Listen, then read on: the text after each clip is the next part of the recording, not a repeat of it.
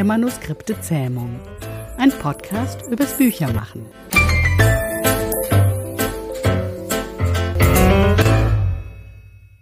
Vier Fragen, drei Antworten. Thema heute? Aufgeräumter Arbeitsplatz. Echt jetzt? Wir sind doch keine kleinen Kinder, denen man sagen muss, sie sollen ihr Spielzimmer aufräumen. Oder wie die liebe Dorothea es formulierte, was geht Marie Kondo mein Schreibtisch an? Ich möchte euch heute einen anderen Blick auf die Sache vermitteln und euch vielleicht dazu verleiten, eine Aufräumparty für euch selbst zu veranstalten. Worum geht es? Die japanische Aufräumqueen Marie Kondo ist wahrscheinlich sehr vielen von euch ein Begriff. Ein geflügeltes Wort. Does it spark joy? Bereitet dir dieser Gegenstand Freude? Sonst weg damit.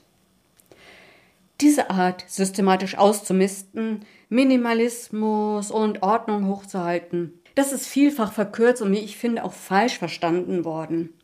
Als ich neulich ihr Buch Joy at Work als Hörbuch hörte, gingen mir zwei Dinge danach nicht mehr aus dem Kopf. Das eine, du verbringst so viel Zeit an deinem Arbeitsplatz. Warum gestaltest du ihn denn nicht so, dass du dich wohlfühlst? Oder im Umkehrschluss, warum trennst du dich nicht von den Dingen, die dich stören? Und das Zweite finde ich auch das Interessante wirklich für Kreative, ja. Beim Aufräumen stößt man ja wie zufällig auf Gegenstände. Das Serendipitätsprinzip oder Serendipitätseffekt. Also kurz, es begegnet einem zufällig etwas, was man genau in diesem Moment brauchen kann. Ein Beispiel? In den Monaten des sogenannten Lockdowns war ich bestimmt nicht die Einzige, die irgendwann den Drang verspürt hat, um sich herum Ordnung zu schaffen. Es haben ja reihenweise Leute ausgemistet. Aber so wirklich systematisch bin ich es erst angegangen, als ich, wie gesagt, auf das Hörbuch gestoßen war. Was habe ich weggeworfen? Und du kannst es garantiert auch. Uralte Kontoauszüge eingetrocknete Textmarker, Kulis, die nicht mehr schreiben, alte Flyer, Visitenkarten, alle möglichen Notizzettel, die sich überlegt haben. Das war echt zeitraubend, die durchzugehen. Zeitschriften. Ja, wirklich. Echt, ich hatte noch Artikel von vor Jahren aufgehoben.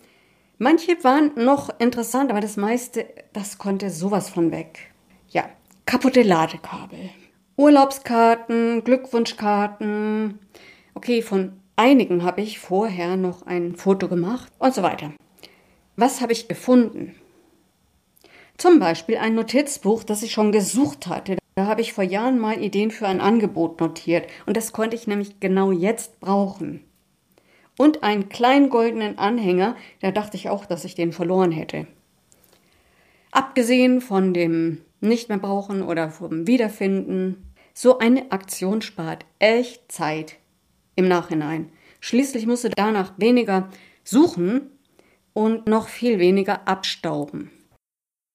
Wie gehe ich es an? Blockier dir einfach einen halben Tag in deinem Kalender. Da machst du eine Aufräumparty. Nimm alles, aber auch alles, was auf, neben, unter deinem Schreibtisch liegt oder in den Schubladen und leg es in die Mitte des Zimmers. Solltest du bisher deinen Schreibtisch als Ablage benutzt haben, dann kann das schon mal ein ordentlicher Stapel sein. Ich zum Beispiel habe zwar Unterlagen nie auf meinem Schreibtisch gestapelt, dafür aber in Ablagekörben, nebendran an der Wand. Das war auch kein schöner Anblick. Dann betrachtest du mal deinen Schreibtisch, deinen Arbeitsplatz. Was brauchst du da dann überhaupt noch? Ja, außer zum Beispiel den Computer, den solltest du natürlich schon dort lassen. Also was brauchst du noch, um arbeiten zu können und dich dabei wohlzufühlen? Was brauchst du wirklich? Und die Sachen legst du dahin. Dann der zweite oder der dritte Schritt würde darin bestehen, das restliche Sammelsurium zu kategorisieren. Marie Kondo hat eine ziemlich ausgefeilte Methode nach Kategorien wie Schreibutensilien, verschiedene Arten von Unterlagen und Dokumenten, ja, alles Mögliche zu kategorisieren und sich dann je Kategorie zu fragen, bei jedem Gegenstand, ob der nicht seinen Dienst jetzt getan hat und weg kann. Und die verbleibenden Gegenstände, die werden dann wertschätzend behandelt, vielleicht sauber gemacht und dann so einsortiert, dass du sie auf Anhieb finden kannst, wenn und wann du sie brauchst. Also das ist jetzt alles wieder sehr verkürzt. Ich empfehle dir, wenn du es noch nicht kennst, dir die Marikondo-Methode mal reinzuziehen. Gibt's auf Netflix oder viele Bücher. Fazit? Ganz bestimmt ist auch dieser Vorschlag nicht für jede und jeden geeignet. Vielleicht ist das kreative Chaos und alles, was sich ansammelt, zu behalten, genau dein Ding. Du kannst es aber auch so sehen. Ausmisten und aufräumen als eine Haltung, wie wir uns selbst, unserer Umgebung und den Gegenständen, mit denen wir tagtäglich umgehen, wertschätzend begegnen. Und das gilt noch viel mehr, wenn sich dein Arbeitsplatz zu Hause befindet. Das ist ja bei vielen von uns der Fall. Gerade in Zeiten des ewigen Homeoffice da fällt diese Unordnung ganz besonders auf. Du kannst nicht wie in einem Büro deinen Schreibtisch einfach hinterlassen, die Tür zu machen, nach Hause zu gehen. Der Arbeitsplatz ist meistens halt doch in Sichtweite. Und letztlich sich von Überflüssigem zu trennen, lenkt den Blick auf das Wesentliche. Und es kommt im besten Fall zu überraschenden, vielleicht auch beglückenden Entdeckungen.